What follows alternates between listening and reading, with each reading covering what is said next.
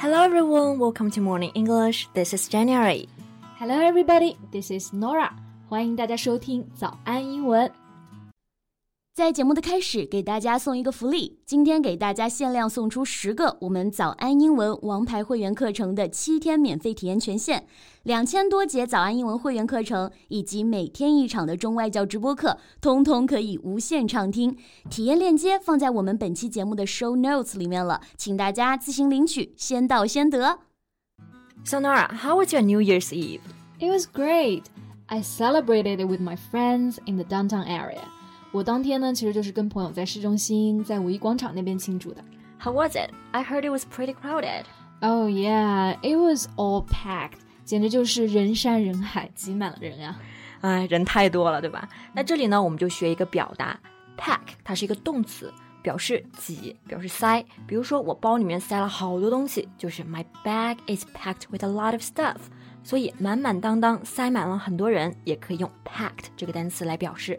对，所以以后我们说人山人海啊，千万不要真的就按照中文翻译、嗯、，people mountain people sea。那我们其实就可以用到刚刚的这个表达，it's all packed。对，那其实新年我们能够在外面庆祝，感觉还是多亏于国内的疫情防控的好啊。That's right. Even Wuhan, once the world's epicenter of the COVID-19 outbreak, now saw large crowds taking to the streets to ring in the new year. Yeah, downtown Wuhan was flooded with people gathered in the city center to celebrate as balloons were released into the air. 没错，成千上万人，他们都聚集在武汉，听着钟声被敲响，然后一起就放飞了气球。在倒计时的时刻呢，他们高呼“新年快乐”，一片喜庆祥和的景象。对，那在这里呢，我们还学到一个表达，be flooded with people。flood 作为名词表示潮水的意思，那么作为动词可以表示淹没。 Be flooded with people，也就是表示被人群所淹没了，也就是人山人海，对吧？嗯，其实像武汉这样子的跨年夜大肆庆祝的景象啊，在全球的疫情背景下，可以说是非常的来之不易了。因为在很多其他国家，这个新年与往年相比是格外冷清的。没错，很多国家的大型庆祝活动都全部被取消了。Yeah, for example, New Year's Eve bar drop celebration in Times Square for the first time in a hundred years was held without the usual huge crowd due to the ongoing COVID-19 pandemic. Ball drop celebration 就是纽约时代广场的新年水晶球降落仪式，这也是人们百年来首次人们被禁止在纽约时代广场跨年狂欢。那他们也看不了这个新年的水晶球降落仪式了。对，所以整个时代广场就非常的冷清。It became a ghost town with no crowd to count down the seconds into New Year。 对，就是感觉跨年夜变成了一个鬼城。那其实不仅仅是在美国啊，我之前在英国参加的这些跨年狂欢活动以及烟花秀啊，到了今年也是毫无悬念的被取消了。所以今年这个新年呢，对于世界上其他地方的人来说，与往年有了很大的不同。Right. So, Jen, what kind of New Year's Eve traditions do you have in your family? 我们家嘛，一般就比较宅，就是会做一顿好吃的，然后看一看各个卫视跨年夜的晚会。I see. 其实大部分的中国家庭都是这样啊，然后打打麻将啊。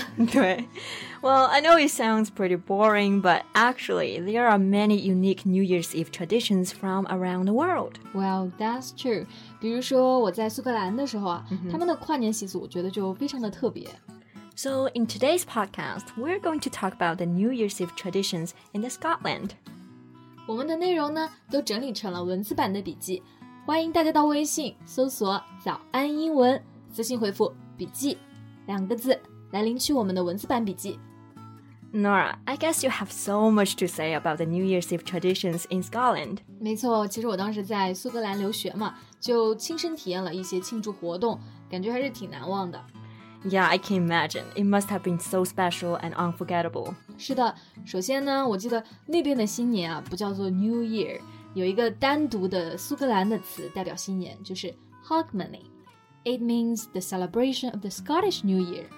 那 Hogmanay 的庆祝有什么比较特别的地方呢？ Well, Edinburgh's Hogmanay is where the world come to party, and it's said to be as huge a celebration as ever. 哇，所以说爱丁堡有世界上最大的新年庆祝活动。嗯，他们自己官方是这么说的。那么 Hogmanay 在庆祝活动的时候呢，通常是从傍晚进行到半夜。You know, the evening will be packed full of activities with bands, DJs, street performers, dancers, and acrobats taking to the streets. Acrobats 就是杂技演员的意思。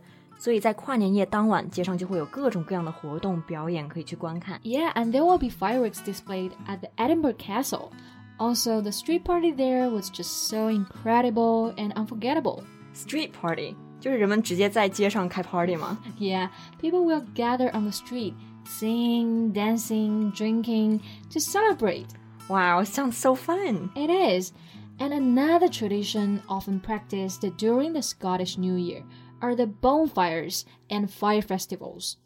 Bonfires 就是篝火的意思，所以庆祝那天呢会有很多的篝火，对吧？Yeah, Edinburgh has its own torchlight procession. Thousands of people take to the streets with flaming torches. Procession 就是队伍游行的意思，所以 torchlight procession 也就是火把游行。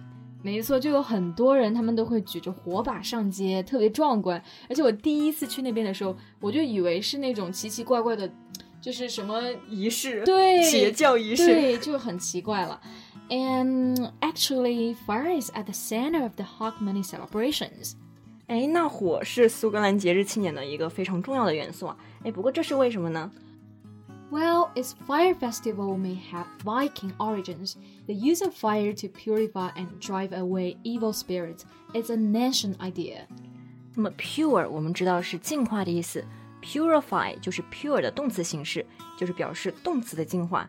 Drive away 一个动词词组表示驱赶。对，那么在古代呢，他们就认为火可以起到净化的作用，而且可以驱逐邪恶的神灵。那么这个习俗其实来源于维京文化。I see. Um, is it free to join the celebration events? Well, you need to purchase a ticket, but this year is kind of different because of COVID-19? Yeah，一般参加 Hogmanay 呢是需要买票的，但是因为今年疫情的影响嘛，买了票都没有办法参加，because the plans for the Edinburgh Street Party have been called off。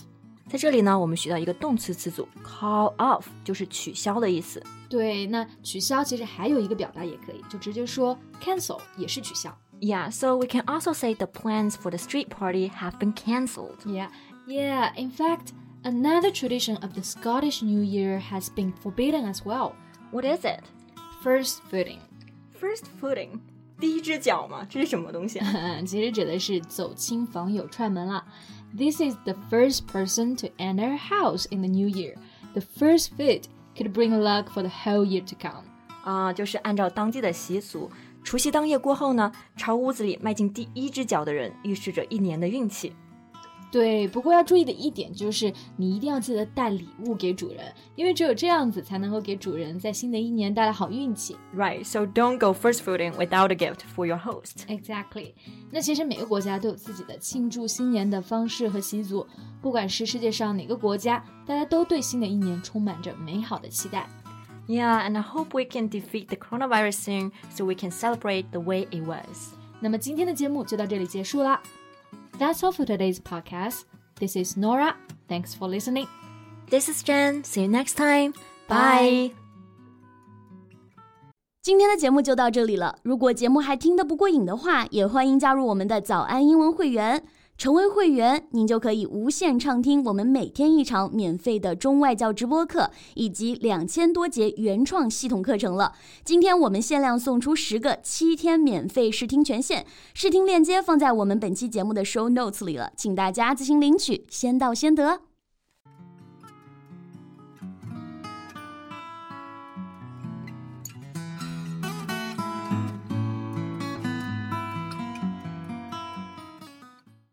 This podcast is from Morning English. 学口语就来早安英文。